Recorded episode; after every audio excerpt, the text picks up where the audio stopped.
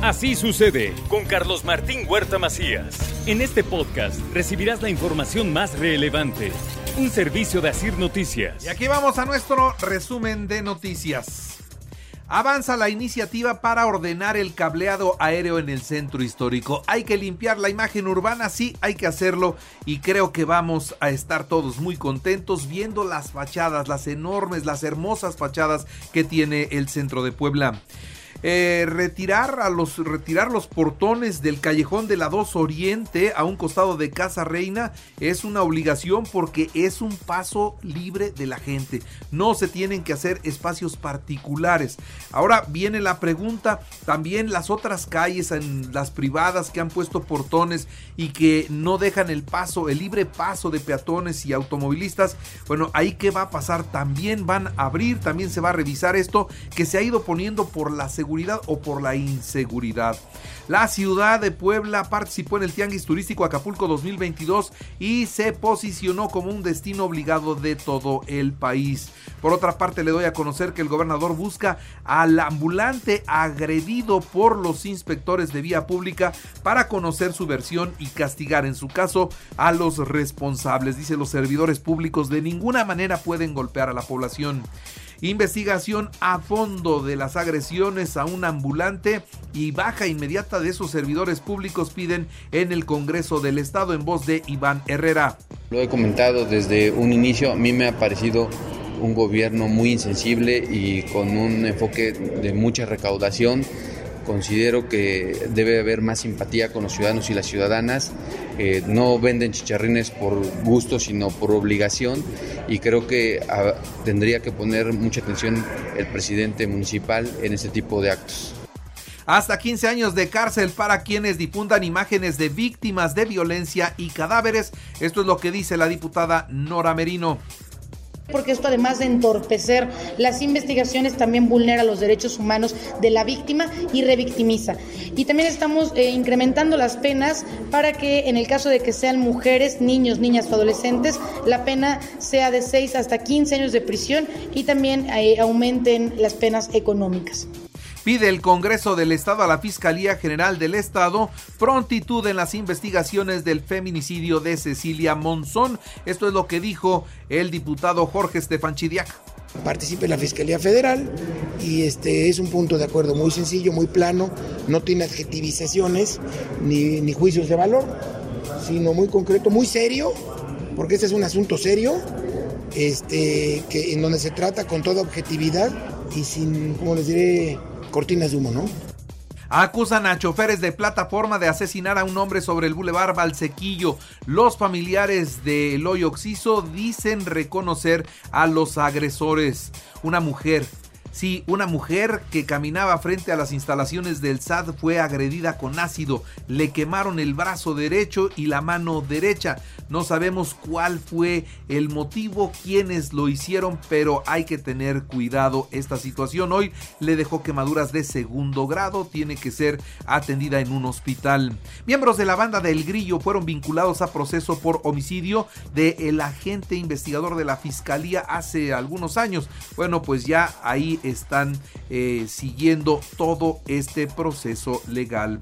Eh, la Cámara de Comercio está trabajando con la Secretaría de Seguridad Ciudadana para qué? Bueno, para la prevención de los delitos y de esto también se está revisando. Hay que buscar la forma de desactivar o de desalentar la práctica delictiva. En la Benemérita Universidad Autónoma de Puebla, la Escuela de Artes Plásticas y Audiovisuales es motivo de gran orgullo para la rectora Lilia Cedillo, así lo dejó en claro ayer.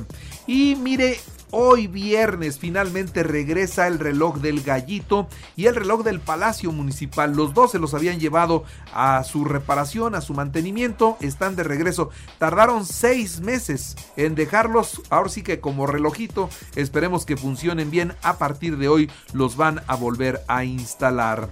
En más noticias, Puebla registró un crecimiento del 198% en inversión extranjera durante el primer trimestre del 2022, una muy buena noticia. Concluyó la fase de vacunación para los niños de 12 a 14 años de edad en 61 municipios del estado, concluyó con éxito. ¿Cómo están los datos COVID? 13 nuevos contagios, 0 muertos, 15 hospitalizados, 2 graves. Puebla lleva 35 días sin muertes por esta pandemia. En la información nacional e internacional, bueno, pues le digo que la quinta ola de COVID en México no sería eh, sorpresa, pero es muy temprano para predecir si la tendremos o no. Esto lo dice el doctor Hugo López Gatel. Asesinan al presidente del DIF en Acayucan, Veracruz. Fue asesinado eh, pues con un tiro en la cabeza justo cuando estaba en un evento en un evento público. La Fiscalía General de la República entregó en la oficialía de partes del Poder Judicial Federal su apelación contra la decisión que tomó la semana pasada el juez de control Felipe de Jesús Delgadillo Padierna por eh, o para no no enjuiciar a cuatro abogados relacionados con el ex consejero jurídico Julio Scherer Ibarra y que aseguran la investigaciones confirmaron asociación delictuosa. Así que el, el fiscal Gertz Manero no se rinde y va, va por la suya. Un juez federal aquí en Puebla eh, admitió a trámite una demanda de amparo que impugna la contratación de médicos cubanos por parte del gobierno federal. El gobierno de México trabaja ya en el proyecto de transformación de telecomunicaciones de México, lo que todos conocemos como Telecom, en la financiera. La van a convertir en la financiera del bienestar, que será una institución pública para entregar créditos a la palabra y, bueno, tandas para el bienestar. Esto lo anunció el presidente López Obrador. La línea 12 del metro estará lista para finales del 2022. El consejero Ciro Murayama del Instituto Nacional Electoral confirmó que eh, pues esta, esta institución ya abrió una investigación tras la filtración de los audios en los que el líder del PRI estaría involucrado en financiamientos ilegales.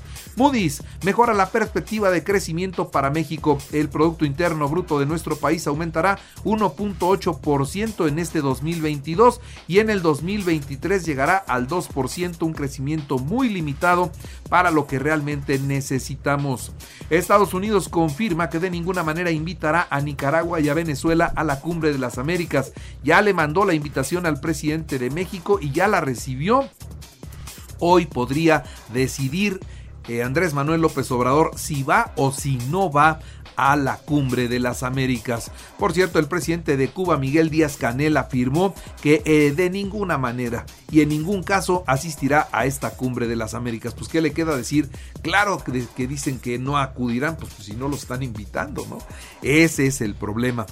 El tirador de la primaria en Texas estuvo por lo menos una hora en la escuela antes de ser abatido. El tiempo transcurrió y bueno, los padres de familia exigen saber por qué la policía no entró a este lugar y puso fin a esta masacre más rápidamente.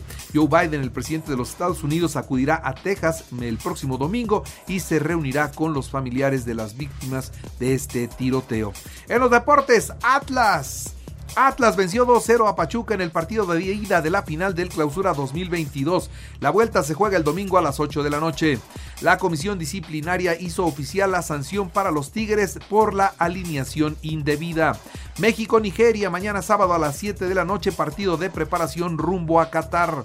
El Real Madrid enfrentará a Liverpool en la final de la Champions League el sábado a las 2 de la tarde. Mañana sábado, partidazo de fútbol. Generales de Durango en el béisbol derrotó 12 a 6 a los Pericos de Puebla para quedarse con la serie. En las grandes ligas, los Yankees de Nueva York 7-2 a rayas de Tampa Bay, los Rojos de Cincinnati 20 a 5 a los Cachorros de Chicago. Y también en el baloncesto, los Guerreros de Golden State 120 a 110 a los Mavericks de Dallas para lograr el título de la conferencia oeste. Y en el automovilismo, el mexicano Checo Pérez listo para buscar el nuevo podio en el Gran Premio de Mónaco que se correrá el próximo domingo en punto de las 8 de la mañana. Y aprovecho para recordarles que así sucede Así sucede, está en iHeartRadio. Y ahora puedes escuchar a toda hora y en cualquier dispositivo móvil o computadora nuestro podcast con el resumen de noticias, colaboraciones y entrevistas. Es muy fácil, entra a la aplicación de iHeartRadio, selecciona el apartado de podcast, elige noticias y ahí encontrarás la portada de Así sucede. Así sucede con Carlos Martín Huerta Macías. La información más relevante ahora en podcast. Sigue disfrutando de iHeartRadio.